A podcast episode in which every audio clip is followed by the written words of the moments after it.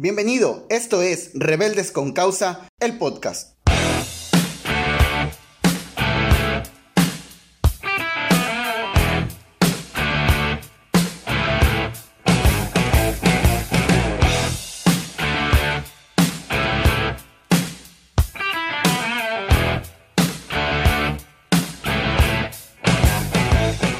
Bienvenidos a un capítulo más de Rebeldes con Causa habíamos estado pues un poquito lejos, ya no, eh, no lo estábamos subiendo cada viernes por algunas situaciones que había tenido por ahí y pues quiero comentarles que acabamos de ser papás, mi esposa y yo, tenemos nuestro primer hijo y pues estamos muy emocionados la verdad. Entonces, uh, esa era una de las razones por las que no había estado haciendo ya estos podcasts. Eh, lo había dejado un tiempo por, por eso, pero vamos a, seguir retomándolo, ¿no?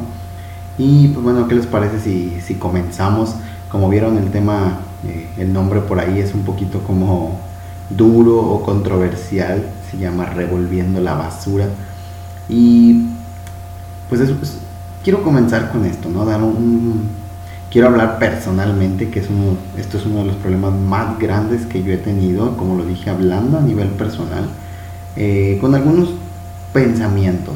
El hecho de hablar de, de las personas que no son creyentes, que normalmente les decimos, ah, los mundanos o los del mundo, eh, inclusive en ocasiones nosotros cuando eh, no creíamos en Cristo y, no sé, contamos parte de nuestro testimonio o de lo que hicimos, normalmente decimos, bueno, cuando estaba en el mundo y hablamos de este tipo de cosas, ¿no? Y catalogamos a los no creyentes o a la gente que no cree en Jesús como, como mundanos. Y este es un problema, digo, bien grande porque, pues, en primer lugar, yo no veo esto en la Biblia, ¿no? No veo a, a, mundanos y, y, no estoy diciendo que no esté en la Biblia, lo que estoy diciendo es que no lo veo aplicado a personas, sino más bien a una manera de pensar y de actuar lo veo aplicado hacia eso, cuando eh, muchas veces Pablo habla de no ser del mundo, de, no estar eh, del lado del mundo, no está hablando acerca de, no relacionarnos con la gente que no es creyente, sino de no actuar como actuaría gente que no cree en Jesús. Inclusive me sorprende y, me encanta ver esto, que Jesús en, sus oraciones casi finales en el libro de Juan, cuando él está a punto de ser entregado, eh, hay todo un capítulo acerca de una oración que le hacen, me parece que es en el capítulo 17. Eh, antes de ser arrestado, hace una oración por sus discípulos. Esto está en Juan 17, 15.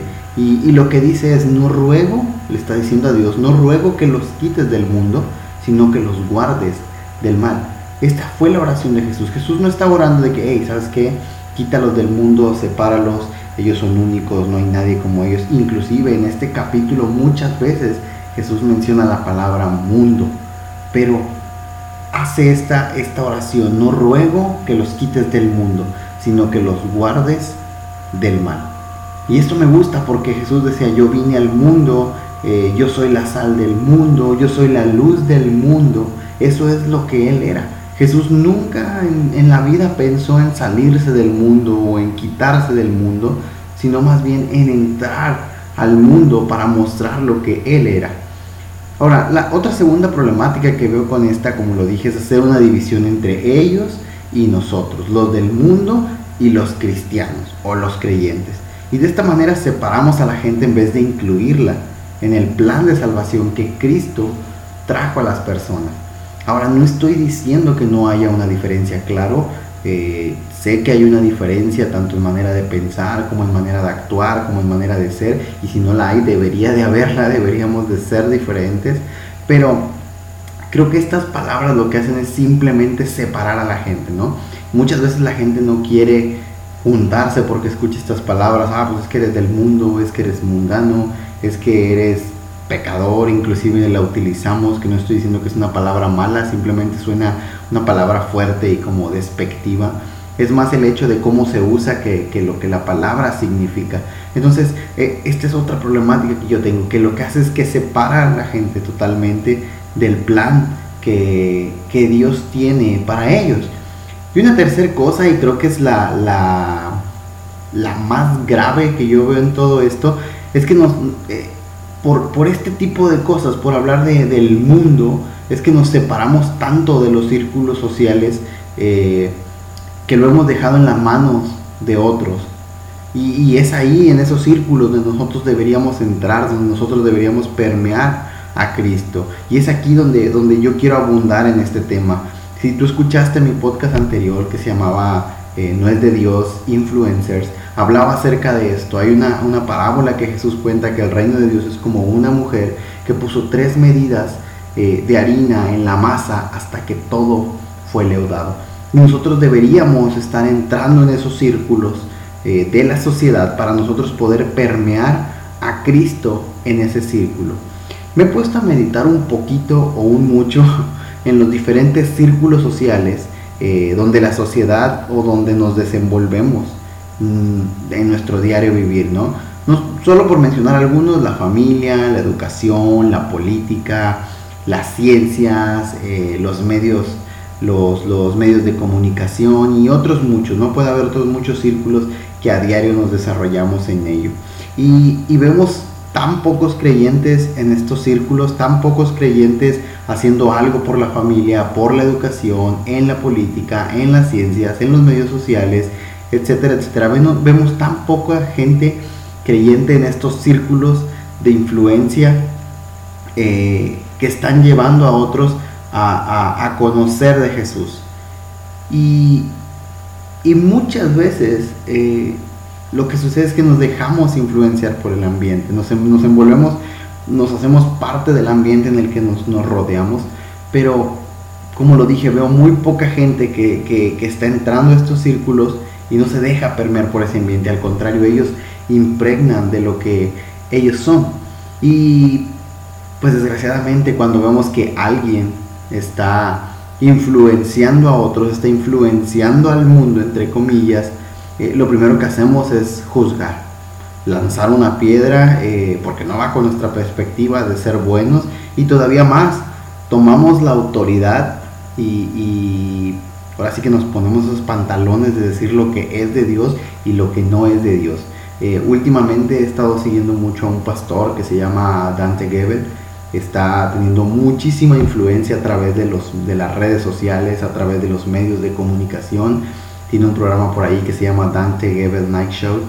Eh, creo que van a hacerle una serie, Hollywood y Netflix quieren hacer, van a hacerle una serie para el 2020 me parece y su iglesia está creciendo de una manera espectacular. Es en, en Anaheim, California, está su iglesia River, River Church y, he visto cómo lo atacan a través de las redes sociales, que porque viaja en avión, que por cómo se viste, que porque ese dinero de, que van a usar para la serie, que por cierto no lo pone él, lo pone Netflix y lo pone Hollywood, deberían usarlo para los de la calle y empiezan a, atacarlo tanto. Y digo, wow, o sea, realmente realmente por qué somos así. En vez de que nosotros seamos los primeros en apoyar, en levantar, en meter el hombro, en decir, ¿sabes qué? Vamos a apoyar esto que está haciendo. Lo que hacemos es atacar, lo que hacemos es juzgar y decir, ah, es que eso no es de Dios. Tú no puedes, no debes viajar en avión, tú no debes de tener esos lujos, tú no debes de tener esa ropa. Y me sorprende ver tanto estos ataques. Y la verdad es por puras tonterías son puras tonterías de que si hace o por qué no hace, que porque si dice, que porque no dice, que porque si tiene un show donde, es, donde habla un poco de, comedia, donde hace un, pequeño stand-up, que porque no lo hace. Entonces, eh, no sé, de verdad me causa una gran molestia ver todo esto. Eh, y cuando hablamos de Jesús, siempre lo metemos en una cajita de lo moralmente bueno, santo y que no hacía lo malo. Y aunque esto es una verdad, eh, no podemos olvidar que Jesús revolvía la basura para poder alcanzar a los pecadores. Ahora hago esta pequeña metáfora de, revolver la basura porque cuando Jesús viene a este mundo, no viene a un mundo limpio, no viene a un mundo santo, no viene a un mundo donde todo mundo era bueno, viene a un mundo totalmente en pecado. A este mundo fue al que vino Jesús, a este mundo fue al que escogió Dios para mandar a su Hijo entrar aquí, revolver la basura y sacarnos de ese lugar. Y esto es algo que, me encanta, que me salvó a mí y te salvó a ti. Si tú crees en este Jesús, nos salvó a ambos de, de esa basura. Ahora, como lo dije, no podemos olvidar que la intención de Jesús nunca fue salir del mundo, sino entrar en el mundo para alcanzarnos. Si nosotros queremos salir corriendo del mundo, queremos apartarnos lo más que se pueda del mundo, queremos estar solamente con la gente que cree, con los que son creyentes, con los que nos hacen bien, inclusive he escuchado de que escojas bien a tus amistades que tienen que ser creyentes, eh, y se predica tanto de este tipo de cosas, y me sorprende porque digo, entonces si tenemos pura gente que son creyentes, ¿a quién vamos a influenciar? ¿A quién vamos a alcanzar? Y esto me recuerda a una parábola que Jesús contaba acerca de, la, de las ovejas, que un pastor se le pierde eh, una oveja de su rebaño, la deja 99 ovejas y va a buscar esta oveja. Cuando la encuentra regresa y hace fiesta. Y, esto se lo decía a los fariseos, decían, ¿saben qué? Eh, esto es lo mismo que sucede con mi Padre. Hay más fiesta en el cielo por un pecador que se arrepiente que por 99 justos. Y me encanta ver esto. Nosotros tenemos que provocar eso, tenemos que alegrarnos por esa fiesta, tenemos que ir ahí afuera y traer a la gente. Ahora, no estoy diciendo que no tengas amistades cristianas. Lo que estoy diciendo es que no tiene nada, absolutamente nada de malo que tú tengas amistades no creyentes y que puedas influenciarlos a lo que tú crees, a lo que tú eres, a lo que Cristo es, para que ellos puedan conocer la verdad, puedan conocer la vida y puedan conocer ese camino al Padre. Ahora, como lo dije ahorita, la intención de Jesús jamás fue salir del mundo. Me encanta leer de un autor que se llama C.S. Lewis, es un eh, teólogo del siglo XX, y él hablaba que el, el milagro más grande del mundo no fue que, que Jesús nos haya salvado. Ese no fue el milagro más, más grande del mundo, sino el milagro más grande del mundo o que el mundo ha visto es que Dios Dios todopoderoso, todo, eh, que todo lo sabe, que todo lo puede, vino a este mundo y nos salvó a nosotros. Ahora, para venir a este mundo tuvo que hacerse semejante a nosotros, con todos, ahora sí que con todo lo que nosotros somos, todos nuestros defectos, Él tuvo que venir a este mundo, se hizo semejante. Claro, no dejó su divinidad, pero se hizo semejante y ese es el milagro más grande que nosotros podemos conocer. Ahora, otra de las cosas que escucho mucho y, como lo dije, a veces me causa problema escucharlo, es acerca de, eh, de la segunda venida, de que Cristo viene pronto, de que Cristo está a la puerta, de que Cristo ya está ahí, que nos arrepintamos, que nos volvamos a Él. Y esto no está mal, saber de este tipo de cosas no está mal. Está bien que hablemos de la segunda venida, que conozcamos de la segunda venida, pero yo prefiero hablar de cuando Cristo vino y que fue lo que hizo por nosotros para que la gente pueda convertirse y para que la gente pueda acercarse a Dios. Estar hablando de una segunda venida que todavía no ha llegado y que la gente no sepa ni de lo que le estamos hablando y que solamente puede ser tal vez para ellos eh, temor y que pueden convertirse a Dios por temor y no por amor. Yo prefiero hablar del amor y de lo que Cristo hizo en la primera venida que hablar de esta segunda. Ahora, sé que hay lugares donde son más libres en estos temas. y también sé que hay lugares muy conservadores o incluso intolerantes a, que alguien pueda dedicarse a algo que no sea dentro del ministerio, entre comillas, o de la iglesia o todo lo que tenga que ver que esté dentro de, de un edificio. Sé que hay lugares así. Pero pues la Biblia dice que todo fue creado por Él y para Él. Entonces, ¿por qué nos empeñamos a solamente relacionarnos con gente creyente, gente que ya es salva? Jesús dijo que había más fiesta por un pecador que se salva que por 99 justos. Eso es lo que, lo que estaba platicando ahorita.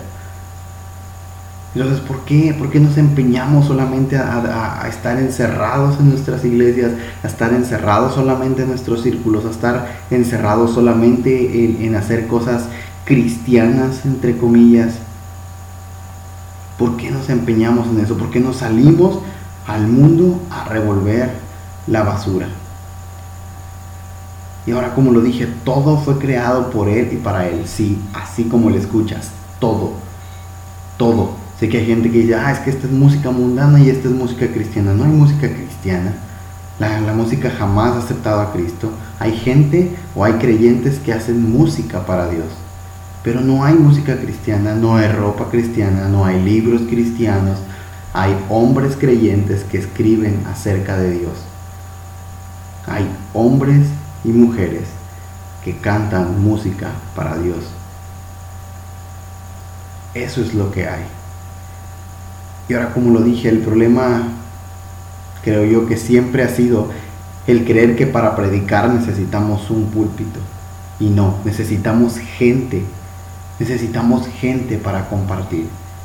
Pero estamos tan acostumbrados a escuchar acerca del, ministerio y la mayoría, y yo no fui la excepción, siempre queremos dedicarnos solamente a la iglesia o estar dentro de la iglesia, predicarle a un grupo de la iglesia, pero eso es de verdad tan fácil, es tan sencillo, que en una iglesia todo, todo mundo pueda gritarte amén, aleluya, gloria a Dios, la palabra que utilice, ¿no?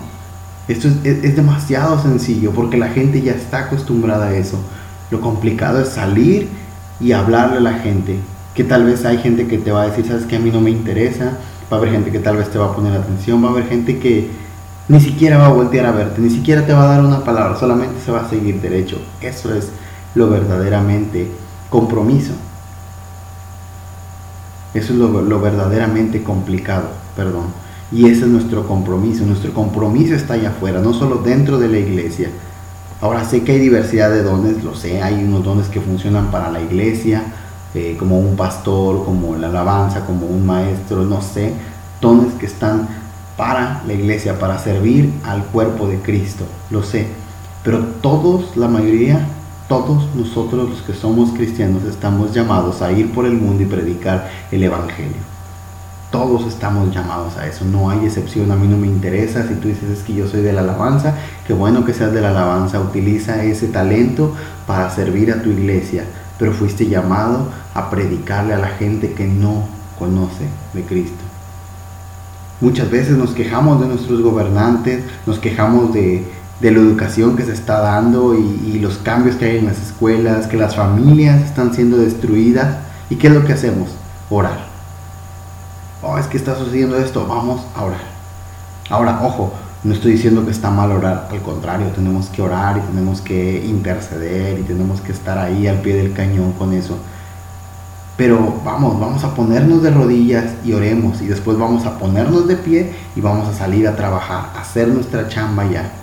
Vamos a meternos a esos lugares donde nadie se atreve a entrar, ya sea en política, ya sea en ciencias, en educación, en los medios, eh, en alguna institución para la familia, lo que sea pero vamos a ponernos a trabajar después de orar. Cualquier área es una oportunidad y una puerta donde Jesús puede entrar. Ahora, si tú eres de los que no están de acuerdo con esto y solo quieres quedarte sentado viendo y quejándote, pues está bien. Pero como dice el refrán, más ayuda el que no estorba. Así que, pues simplemente te invitaría a que te quitaras y alejaras el lugar a la gente que no le da miedo perder su imagen, su dignidad y cualquier cosa con tal de que la gente pueda conocer a Jesús. Ahora quiero que te imagines lo metido que Jesús estaba en estos círculos, en los círculos de la familia, de la política, en los círculos de, los medios, de su tiempo. Eh, habló de matrimonio, habló de finanzas, habló de amigos, de educación, de gobierno y de muchos temas que tenemos como mundanos hoy en día. Y Jesús los hablaba. Jesús no tenía miedo a enfrentarse al mundo, Jesús no tenía miedo de caminar en el mundo. Al contrario, Él lo enfrentaba. Ahora no podemos olvidar que Él se juntaba con lo peor de lo peor, que inclusive eh, escogió a la gente que nadie quería, a sus discípulos, a sus doce. Eran pecadores, eran adúlteros, era gente que nadie quería, eran ladrones, entonces, esos eran los amigos de Jesús, esos eran la gente con la que Jesús caminaba, esos eran la gente con la que Jesús quería estar. Y ahora, solo miremos su círculo íntimo de los doce. No me digas que eran santos y buenos. Era gente igual que tú y que yo, tan malos y pecadores como nosotros, pero aprendieron a ir al mundo y predicar el Evangelio, permear todo donde ellos tuvieran influencia sin ser cambiados por lo que allá afuera era. Y eso es lo que nosotros tenemos que aprender, eso es lo que nosotros tenemos que aprender día a día de Jesús, de cómo Él iba a esos lugares, de cómo Él entraba a esos lugares, no para, no para ganar de alguna manera alguna fama que sí puede ser que venga, pero entraba para permear de lo que Él era. Y, yo quiero invitarte, si tú estás oyendo este podcast, que vayamos al mundo, vamos a revolver la basura, vamos ahí donde está todo lo sucio, donde está todo eso que, la gente no quiere, vamos a sacar a la gente del hoyo, vamos a, a llenarnos de lodo por otro si es necesario, a mancharnos. Y no te preocupes por tu imagen, tu santidad y tu salvación nunca fue tuya, es, es, es Cristo quien te la da, por eso se llama gracia. Es por Cristo porque la tienes. Y así que eso está seguro en sus manos. Y tú tú estás seguro en él.